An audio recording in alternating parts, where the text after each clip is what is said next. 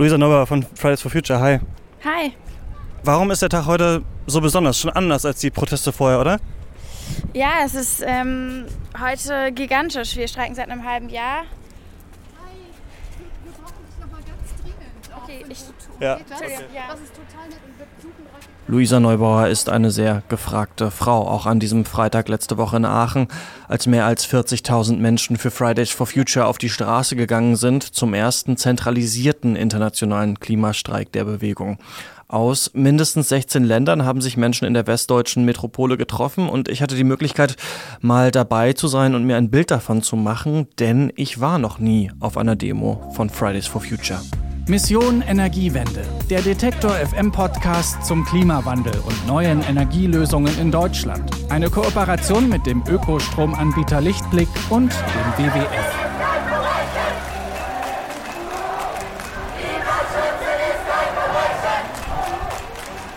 Seit Monaten streiken international Hunderttausende Schülerinnen und Schüler für eine gerechtere Klimapolitik, aber es sind nicht mehr nur Kinder, die die Schule bestreiken, es sind auch Wissenschaftlerinnen, Eltern, Studentinnen, Politiker sieht man dort, die sich diesen Protesten angeschlossen haben.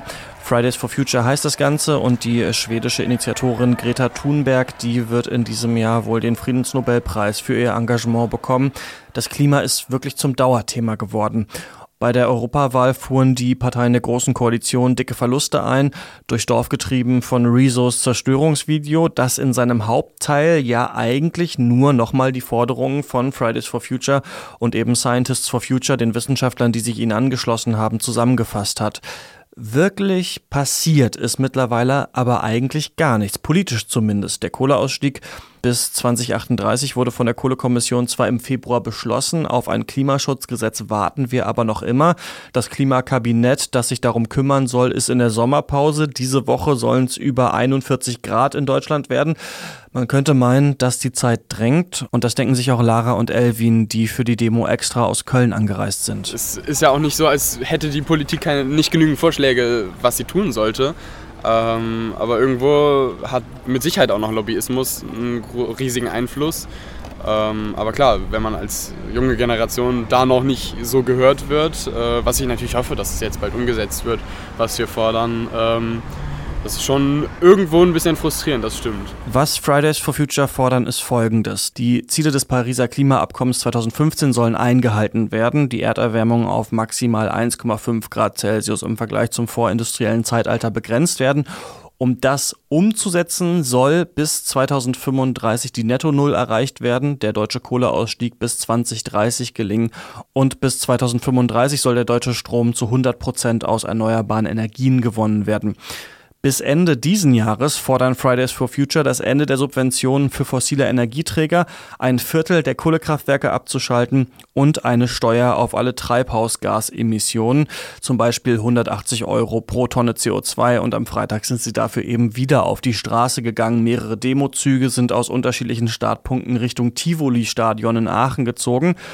Und als ich das zum ersten Mal so richtig live und vor Ort gesehen habe, merke ich schon, dass das was anderes ist, ob man eben dabei ist oder von Fridays for Future liest oder das im Fernsehen sieht.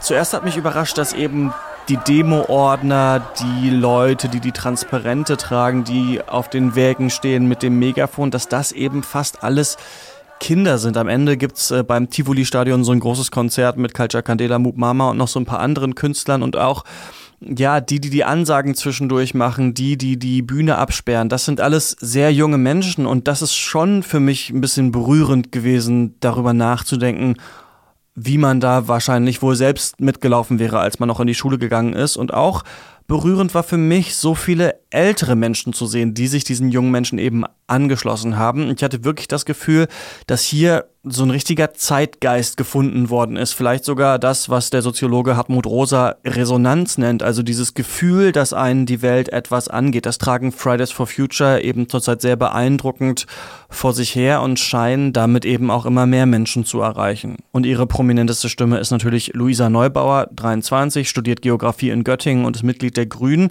Das letzte Mal haben wir an dieser Stelle hier mit ihr gesprochen im Februar, als die Kohlekommission gerade den deutschen Kohleausstieg beschlossen hatte.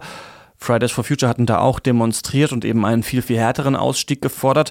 Und zu dieser Zeit war ich mir eher unsicher, ob diese Bewegung es schaffen würde, so lange zu überleben. Und heute sehen wir, dass sie eigentlich stärker ist denn je. Und auch Luisa Neubauer ist mittlerweile zum Medienprofi geworden. Als wir gerade mit unserem Interview beginnen wollten, unterbricht uns eine Kollegin von den Öffentlich-Rechtlichen. Luisa müsse eben gerade noch ein Statement abgeben. Danach kommt Lina Gobelet auf uns zu, die den Streik in Aachen mitorganisiert hat. Gleich sollte nämlich eine kurzfristige Pressekonferenz beginnen und Lina wollte von Luisa eben noch ein paar Tipps fürs Auftreten vor den ganzen Pressevertretern. Und dann hatte Luisa Neubauer aber doch noch Zeit, mit mir zu sprechen. Ja. Hallo Luisa. Hi Christian. Was ist an dem Tag heute besonders? Wir sind mehr Leute als jemals zuvor in einer Demo auf einer Demo in Deutschland.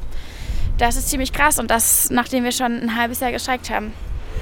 Ja, das letzte Mal, als wir geredet haben, ich weiß gar nicht, ob du dich erinnern kannst, äh, wahrscheinlich nicht, aber es ist egal, ist im äh, Februar gewesen. Da war gerade ähm, der Beschluss der Kohlekommission, Kohleausstieg äh, 2038 und so. Seitdem ist ja, ja, vieles passiert. Ich glaube, du hast zwischendurch Obama getroffen und Macron und ich weiß nicht, wen, wie hat sich dein Leben so in der letzten Zeit, äh, Merkel, äh, verändert? Ach du, ein bisschen mehr Kaffee, ein bisschen weniger Schlaf. Ähm, aber ansonsten viel E-Mails, viel Telefonate. Ja, wie handelst du das alles so? Mit ganz vielen tollen Leuten, die jeden Tag mit mir Zusammenarbeit machen. Und ähm, in den stressigsten Momenten, glaube ich, müssen wir uns bewusst machen, dass was wir hier machen am Ende des Tages, wenn es vielleicht auch gar nichts bringt am Ende, ne, wenn wir keine Outcome sehen von der Klimapolitik, ähm, dann sind wir sehr vielen Leuten sehr lange auf den Schlips getreten. Und ich denke, das ist alleine schon wert. Ja, so richtig ist eigentlich ähm, in der letzten Zeit nichts passiert, oder? Also wenn man sich die Politik anguckt. Nee, es ist on the ground überhaupt nichts passiert. Emissionen steigen ungebremst, Kohlekraftwerke ballern weiter. Und wir haben eine Politik, die zwar mehr über das Klima redet, aber genauso wenig handelt. Ja, was ist da so? Also Merkel hat ja jetzt gesagt, kein Pillepalle und so weiter. Ähm, was ist davon zu halten, von den so letzten Gebaren, die man da aus der Regierung so gehört hat? Wie ich das einschätze, ist tatsächlich Frau Merkel gerade eine, die so ein bisschen das Gefühl hat, okay, wir müssen da mal liefern. Wird allerdings leider blockiert von ihrer Partei, die noch gerade denkt, das kann man so ein bisschen aussitzen und dass da die Bevölkerung hinter ihnen steht. Und das, glaube ich, ist einfach nicht der Fall. Ja, es ist ja so ein Thema, was Merkel krass verschlafen hat, oder? Also normalerweise ist sie ja eigentlich ganz gut darin, die Umfragen äh, zu hören und dann ihre Politik so ein bisschen anzupassen. Aber bei der Klimakrise scheint das nicht zu passieren, oder? Naja, lange, lange haben sich auch Menschen nicht in dem Sinne dazu geäußert. Also, dass da wenig Druck von den Straßen empfunden wurde, ist, glaube ich, schon der Fall. Was ja aber krass ist, das ist eine Physikerin. Die hätte ja nicht auf den Druck von den Straßen warten müssen, sondern die hätte die Physik lesen müssen, die Geophysik. Und das ist eine Katastrophe, das ist ein Skandal, dass sie als Naturwissenschaftlerin äh, nicht gesehen, nicht verstanden oder nicht akzeptiert hat, dass wir gerade Ökosysteme um uns herum zum Kollabieren bringen, dass wir Gletscher schmelzen lassen zu einem Ausmaße, was noch nie so da gewesen ist. Das finde ich ist der, der irritierende Part dabei. Sie ist auch Christin, du warst jetzt gerade auf dem Kirchentag. Äh, wie war das? Ach, Kirchentag ist eine, eine, wunderbare Veranstaltung, finde ich. Ich war erst ein einziges Mal da, aber merkte schon, es ist beeindruckend, was da für Leute zusammenkommen aus so verschiedenen, aus verschiedenen Generationen. Beim Kirchentag wurde auch deutlich, dass das auch für die Kirchen Thema ist, die Sache mit dem Klima. Äh, ich habe sie da aufgefordert, doch ein bisschen offensiver mit umzugehen, das ein bisschen mutiger anzugehen, lauter zu werden, auch da eine Stimme zu erheben. Und wir werden sehen, ob sie das dann äh, mitnehmen und was daraus machen. Heute sind ja Leute aus ähm, vielen verschiedenen Ländern auch hier. Dann, du warst jetzt auf dem äh, Kirchentag. Heute habe ich gesehen, dass sich irgendwie Sportler for Future gegründet hat. Wie funktioniert das so, so, diese Bündnisbildung bei euch? Das scheint ja doch immer größer zu werden, immer mehr gesellschaftliche Gruppen irgendwie anzusprechen und auch zu funktionieren. Ja, ganz beeindruckend. Den Menschen, der Sportless for Future, Sports for Future gegründet hat, den habe ich heute Morgen auf dem Kaffee getroffen. Der meinte so, wir machen das jetzt. Warum haben wir es gemacht? also es ist wahnsinnig viel Netzwerkarbeit natürlich, aber was wir sehen, ist, dass Leute halt motiviert sind. Leute tragen diese Energie gerade auf die Straßen, halt auch in die Gesellschaft, in die Wirtschaft, in die Politik, in die Medienwelt und fangen an, kreativ zu werden und die Ärmel hochzukrempeln. Und dann geht es ganz gut eigentlich. Du bist jetzt schon richtig Medienprofi, ähm, seitdem du das machst oder jetzt durch die letzten Monate geworden. Gerade hast du noch eine Kollegin von dir auch so ein bisschen gebrieft, wie man vor die Presse tritt. Was hast du so da gelernt in den letzten Monaten? Sobald du anfängst zu plaudern, kommen die Inhalte in Artikeln nicht mehr vor. Ähm, wenn wir wollen, dass in den Medien über das Klima gesprochen wird, dann müssen wir dafür kämpfen, weil es ist keine Selbstverständlichkeit. Und wir haben in den letzten sechs Monaten alles erlebt an Debatten und vor allem ähm, elendige Schulschwänzdebatten, persönlich, persönliche Fragen, ähm, ganz viel Personenbezogenes. Und ich denke, ja, was mir das noch mehr gezeigt als alles andere ist, wir ja, müssen wirklich dafür kämpfen, dass Fakten, dass Inhalt, dass Wissenschaft in die Medien kommt. Du wirst demnächst, habe ich gehört, mit äh, Christian Lindner in seinem Podcast ähm, sprechen. Freust du dich schon drauf? Gemischte Gefühle, aber ich äh, äh, freue mich auf viel Inhalt mit Herrn Lindner. Okay, wie geht es jetzt sonst noch für dich weiter? Die nächsten Tage, Wochen? Ich, was passiert die nächsten Tage? Uh, wir bereiten einen Sommerkongress vor. Das ist das nächste große Projekt für unser Fridays for Future, 31. Juli bis 4. August.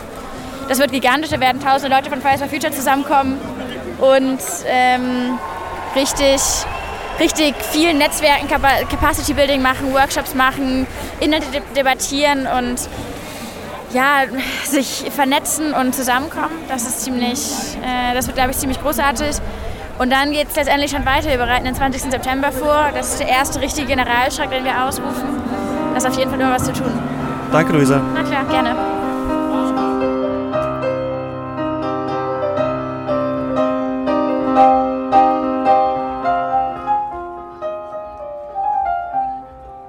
Und so langsam leert sich der Platz vor dem Tivoli-Stadion dann auch schon wieder. Die Leute strömen zurück zum Bahnhof oder zurück in die Innenstadt. Und einer hat ein fahrbares Klavier dabei und spielt natürlich Bella Ciao. Am Samstag werden dann einige der Demonstrierenden weiter ins Braunkohlegebiet ziehen und sich einer Großdemonstration von Ende Gelände anschließen. An diesem Freitag bleibt in Aachen aber alles friedlich und ich spüre auch zu keinem Zeitpunkt irgendwelche Aggressionen gegenüber der Polizei. Auf dieser Pressekonferenz, die kurzfristig einberufen wurde, da wurde auch sofort wieder die Frage nach dem Schulschwänzen gestellt. Die Organisatorinnen und Organisatoren von Fridays for Future sagten darauf wieder, dass sie die Schule ja gar nicht schwänzen, sondern eben bestreiken. Und ein Journalist meinte darauf, ob die Schülerinnen und Schüler nicht ausbleiben würden, wenn dann irgendwann jetzt die Sommerferien beginnen. Das können Lara und Elvin auf jeden Fall nicht bestätigen, denn die sind gekommen, obwohl sie eigentlich frei hatten. Ja, auch einfach zu zeigen, dass wir auch wirklich dahinter stehen, was die anderen Jugendlichen auch machen und dass wir es auch für richtig befinden, diese ganzen Aktionen. Und dass es vielleicht manchmal auch wichtiger ist, als jeden Tag in die Schule zu gehen, jeden Tag ins Jahr, wenn, ja. das, wenn das Klima irgendwann komplett kaputt ist. Genau, ja. Oder jetzt halt den Tag zu chillen. Ne? Ja. Eigentlich hätten wir den Tag jetzt auch frei gehabt, Brückentag, aber ähm, ja, so eine coole große Aktion in Aachen ist eigentlich auch schön. Worauf ich aber hinaus möchte, das ist was anderes. An diesen immer gleichen Fragen der Journalisten und den immer gleichen Antworten von Fridays for Future fällt mir irgendwie auf, dass wir langsam eigentlich nicht mehr so richtig wissen, was wir Fridays for Future eigentlich fragen sollen. Also die Forderungen, die diese Gruppierung an die Politik stellt, sind eigentlich mittlerweile klar. Die Bewegung ist auf der Straße, hat mit Sicherheit auch Auswirkungen auf die Europawahl gehabt. Von Seiten der Politik, da hören wir bisher aber sehr wenig. Und deswegen habe ich das Gefühl, dass wir uns gerade in so einer Art Informationsvakuum befinden. Georg Restle war zum Beispiel auch vor Ort mit dem ARD-Magazin Monitor und hat neben Luisa Neubauer auch Rezo getroffen und immer wieder diese eine Frage an die Demonstrierenden und auch an Rezo gerichtet und zwar, ist die Demokratie zu langsam für eure Forderungen? Rezo hat Folgendes geantwortet. Also die demokratischen Pro Prozesse lassen es ja schneller zu. Die, die Leute in der Politik, die entscheiden, wie schnell es passieren soll, die entscheiden sich nur dafür, dass es langsamer passieren soll, als es geht. Insofern ja, natürlich kann es schneller passieren da, da, da, darum geht es ja. So. Wenn es schneller ginge, dann müsste ja keiner demonstrieren. Dann ging es ja, dann wäre das Thema ja durch. Aber es geht ja viel schneller und die Leute entscheiden sich nur dafür, dass es slowly gehen soll. Und hier zeigt sich doch auch irgendwie, diese Fragen sind eigentlich gar nicht so spannend. Spannend wäre eigentlich eine Antwort der Politik.